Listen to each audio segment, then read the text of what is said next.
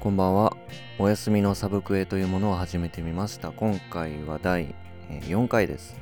こちらはお休みが現在プレイしているゲームの感想をログ的に話すプログラムです。もちろんメインの活動は週1ペースで更新している週刊ゲーム斜め読み本編になりますが、こちらも不定期不定期で更新する予定ですので、よろしければ、えー、お付き合いくださいということで、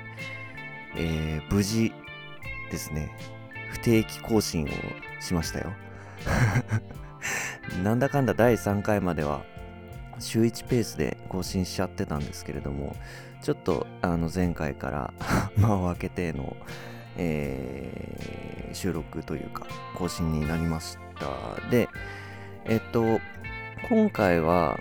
あのやってるゲームの話をすると言ってなんでなんなんですけどゲームの話というかあの本編からのこうこぼれ話をちょっとしたいなと、えー、思います。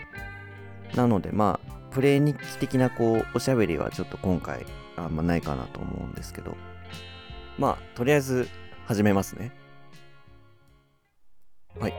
今回こうちょっと趣向を変えたいなと思ったのはいろいろ理由があってまずそのえー、今やってるゲームが割ともうちょっとでこう区切りが良くなりそうなんでそこまで進んでからまとめて喋りたいなと思ってなのでちょっと次以降に回したいんですけど。であとは結構その本編週刊ゲーム斜め読みの方でえっ、ー、とまあコラボ、まあ、本当ありがたいことにさせていただいてあのー、ゲストの方と話したり、まあ、あとは、え、ー、と、メール募集させていただいて、まあ、これも本当ありがたい話なんですけど、送っていただいて、えー、4月のテーマでこうゲーム音楽、好きなゲーム音楽を、えー、教えてくださいということで、えー、募集させていただいて、で、送ってきた、え、もらったその曲についてこう話をすごくたくさんしたなと思って、だその辺りのこう振り返りをちょっとこう個人的にしてみたんですけど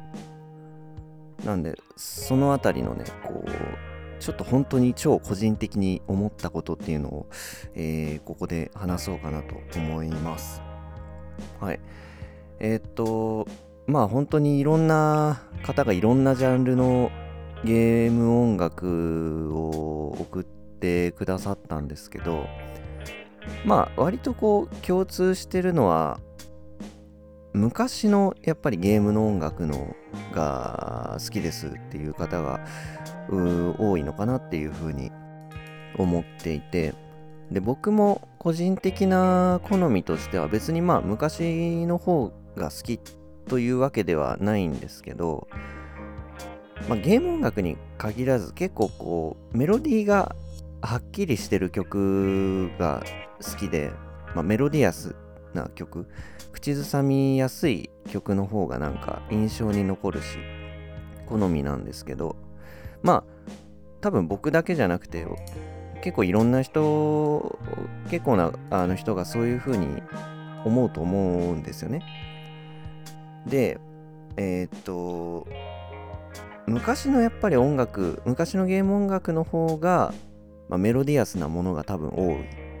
まあ、それに対してゲームの、まあ、現代のゲーム音楽っていうのは主張がまあいい意味であのあんまりない曲が多いのかなと思うんですね。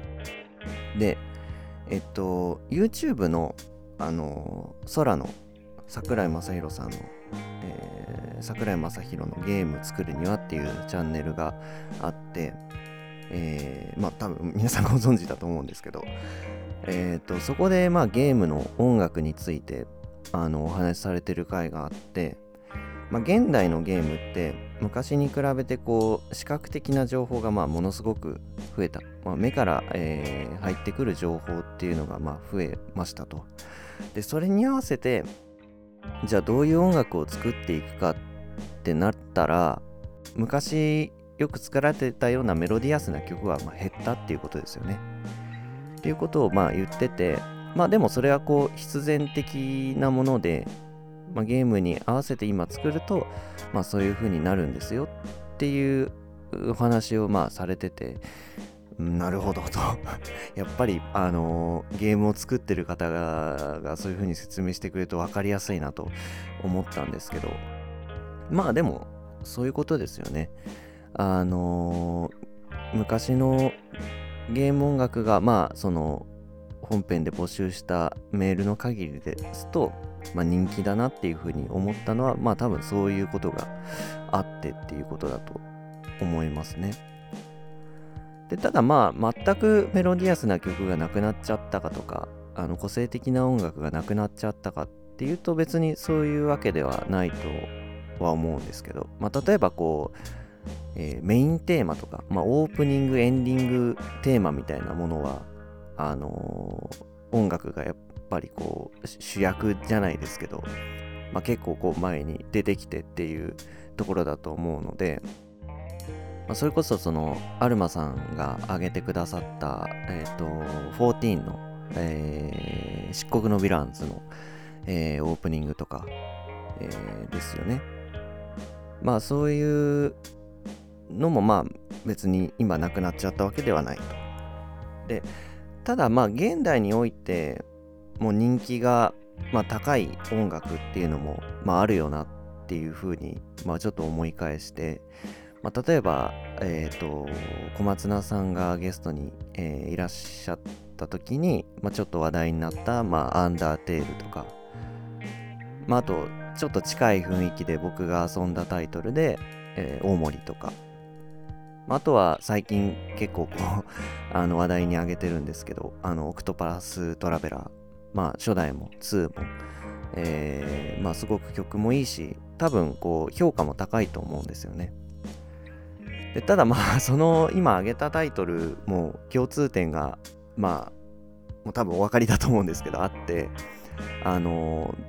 ドット A が主体というかまあ、オクトパストラベラーに関してはちょっと他の2つとはあの雰囲気がだいぶ違いますけど、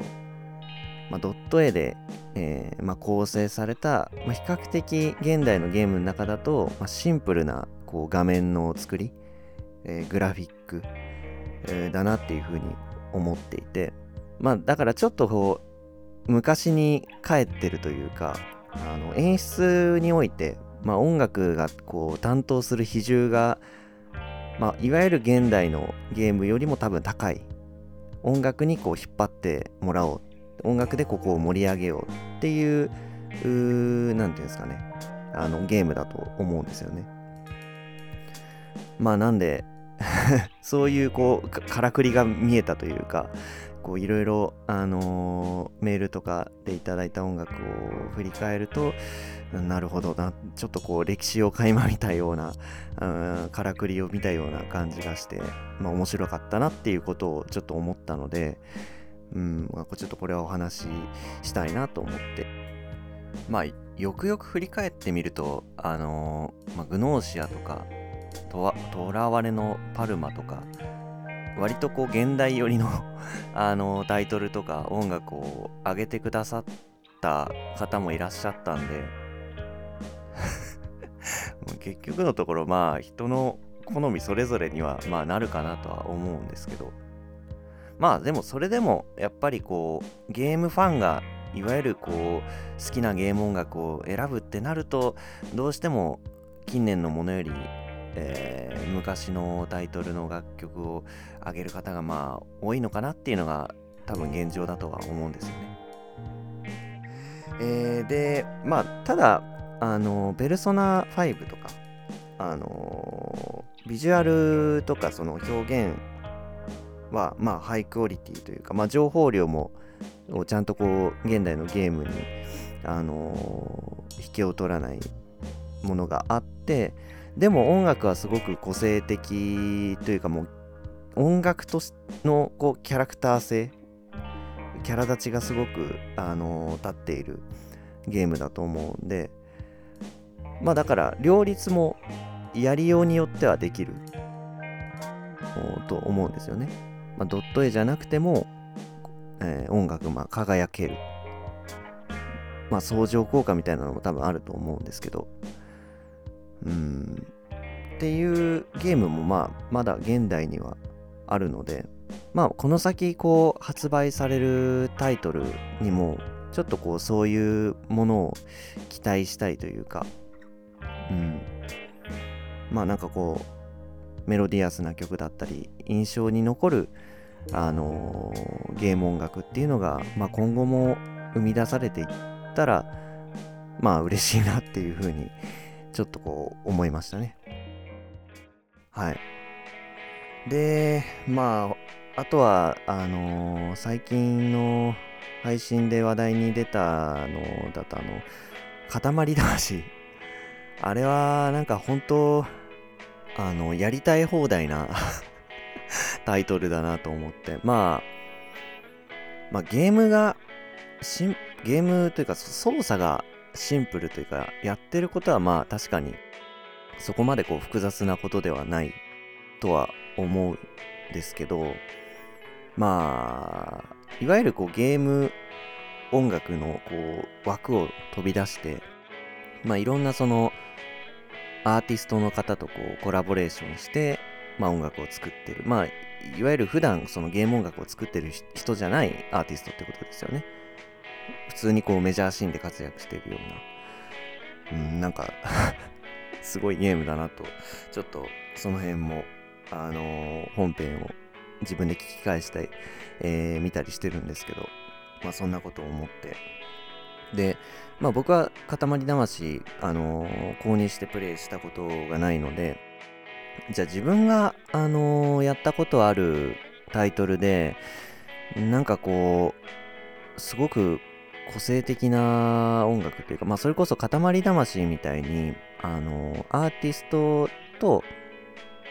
まああのコラボレーションというか、まあ、アーティストがこう楽曲を担当しているような、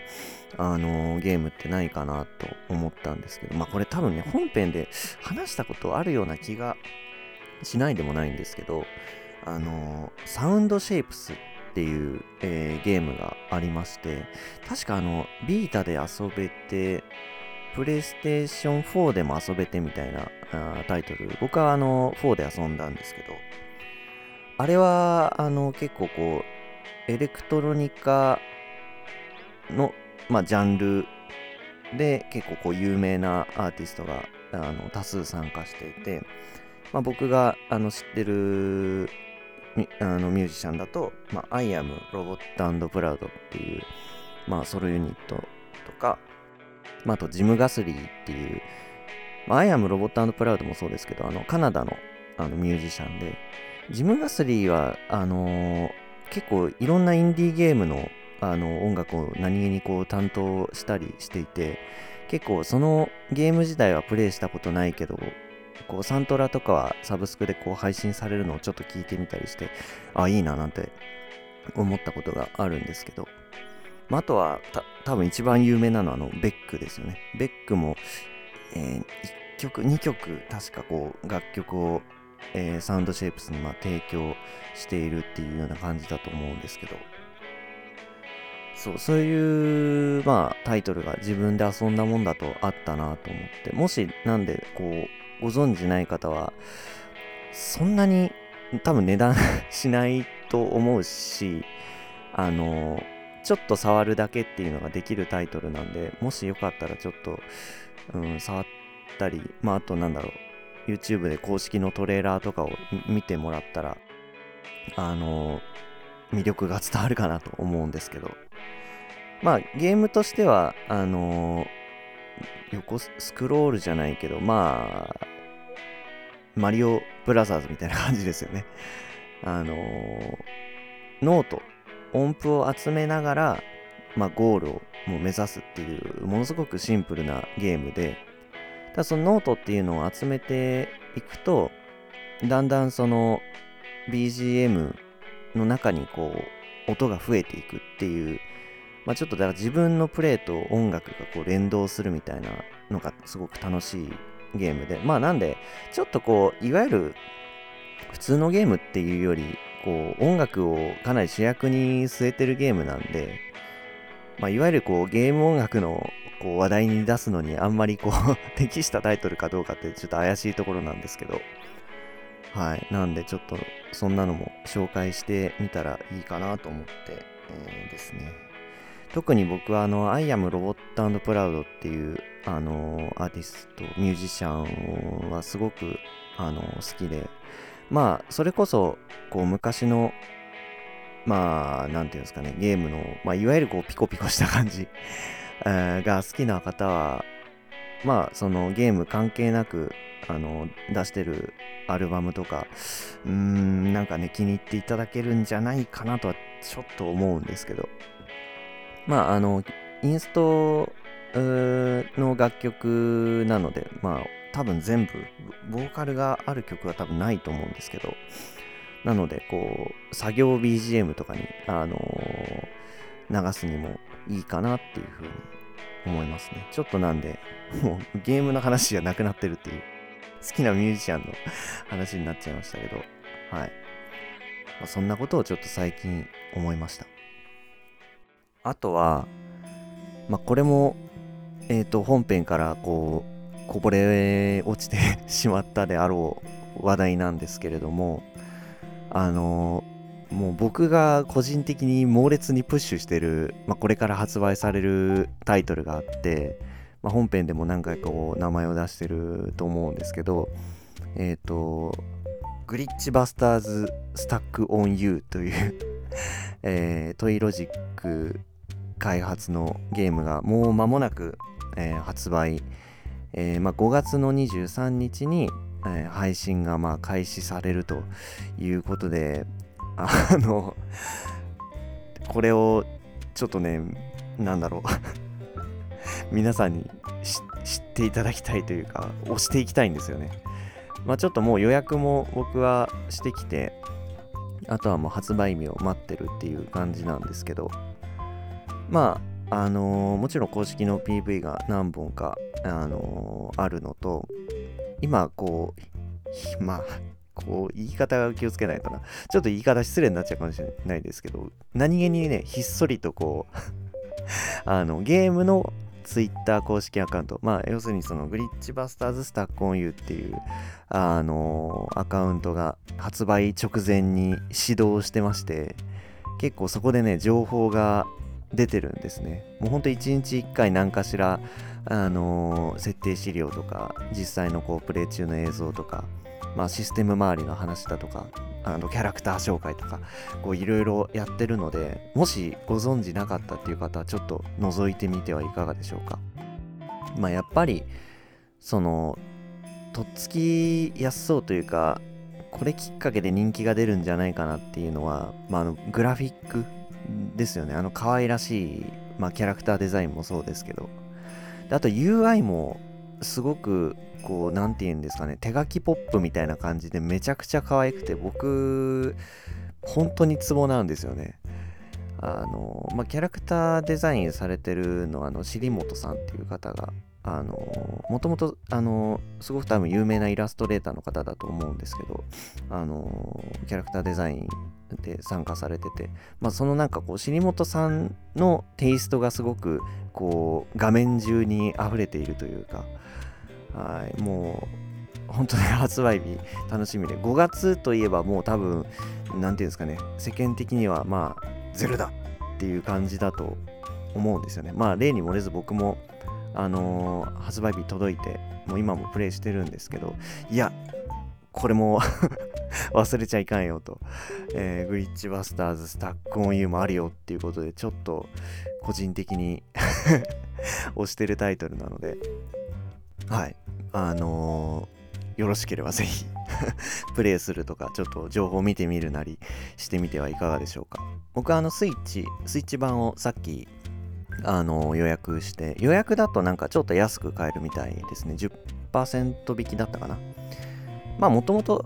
フルプライスではないというか2000いくらとかだったと思うんですけど、あの、任天堂ストア、えー、まあ、スイッチのあのストアの画面だともうすぐ発売っていうところに結構上の方に僕が見た時は入ってました。なんかレゴのゲームが上になんか3つぐらい出てて、多分あれ同じゲームだと思うんですけど、なんかコンプリートエディションとかの違いなのかな。で、ちょっとこう下に動かすとあかわいいねっていうグラフィックが 飛び込んできてまあそれを押してみるときっとグリッチバスターズでしょうという ところですね。はい。まあ今日はちょっと短めにできたんじゃないか。はいこの辺で、えー、終わりたいと思います。